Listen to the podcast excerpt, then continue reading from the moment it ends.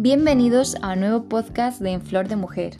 Hoy, 8 de marzo, hablaremos de mujeres las cuales dejaron una huella importante en la historia del feminismo. Amparo Poc y Gascón. La mujer nueva no puede llenar con el amor su existencia. Necesita buscarse y encontrarse a sí misma en variadas actividades, en la profesión elegida, en el estudio al cual se ha consagrado, en el taller, en la fábrica y en la universidad. La mujer va a las clínicas, al lado de las máquinas, a las naves, en los cuales resuenan los motores, y a las aulas, en las que sane la ciencia. Y para esto le molestaban sus anchaduras faldas laboriosas, así como sus engorrosos peinados, los cuales suprimió. La vida sexual de la mujer, marzo de 1932. Amparo Poc y Gascón fue una escritora y médica activista que luchó por la igualdad de oportunidades y de trato entre hombres y mujeres. Hija primogénita de José Poc Segura y de Simona Gascón Cuartero, fue bautizada en la parroquia de Santiago el 18 de octubre de 1902, con los nombres de María de los Desamparos y del Pilar. En otros documentos aparece como María del Pilar Amparo.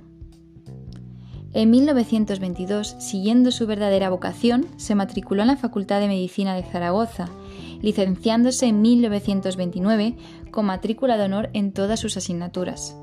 Cabe destacar que en su promoción se licenciaron 97 hombres y 2 mujeres.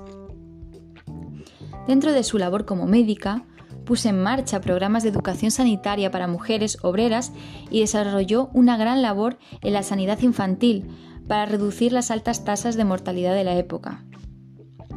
En diciembre de 1931 publicó la cartilla de consejos a las madres destinada a los cuidados que debía observar la mujer durante la gestación y la lactancia. En 1932 escribió el estudio La vida sexual de la mujer y lo publicó en Cuadernos de Cultura de Valencia. Sus análisis tratan la educación, la higiene, los órganos reproductores, la regulación de los embarazos y de las enfermedades sexuales. Por otro lado, fundó y presidió el Grupo Guino, que dio a conocer este sistema anticonceptivo. Asimismo, durante la Guerra Civil Española impartió cursos para enfermeras de puericultura y prácticas hospitalarias. Dio charlas sobre la defensa pasiva y orientación sanitaria, participó en mítines y conferencias viajó para inspeccionar las colonias de niños refugiados. Amparo creía en la unión de parejas sin papeles ni documentos. Fue partidaria de la separación y del divorcio, cuando el amor se acababa. Defendió la libertad sexual de las mujeres y su derecho al placer sexual. Preconizó el amor libre, rechazando el principio de la monogamia que relacionaba estrechamente al capitalismo y la propiedad privada. En 1936, junto a Lucía Sánchez y Mercedes, fundó la revista Mujeres Libres, portavoz de la Federación Mujeres Libres en pro de la liberación de la mujer obrera. Era una revista para mujeres y escrita por mujeres. En mayo de 1936 apareció el primer número de la revista. El, editorial decía, encauzar la acción social de la mujer, dándole una nueva visión de las cosas, evitando que su sensibilidad y su cerebro se contaminan de los errores masculinos. Y entendemos por errores masculinos todos los conceptos actuales de relación y convivencia.